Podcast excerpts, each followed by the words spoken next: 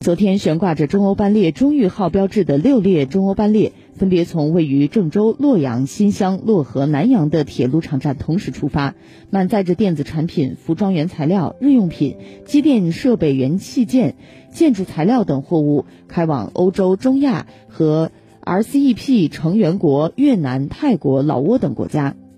此次中欧班列“中裕号”开行是河南组织中欧班列统一命名。统筹开行的国际货运班列，标志着河南陆上丝绸之路建设迈向新的里程碑，也标志着河南整合陆港资源、统筹班列开行、发展枢纽经济和推动高水平开放向着更大步伐、更高层次全面开展。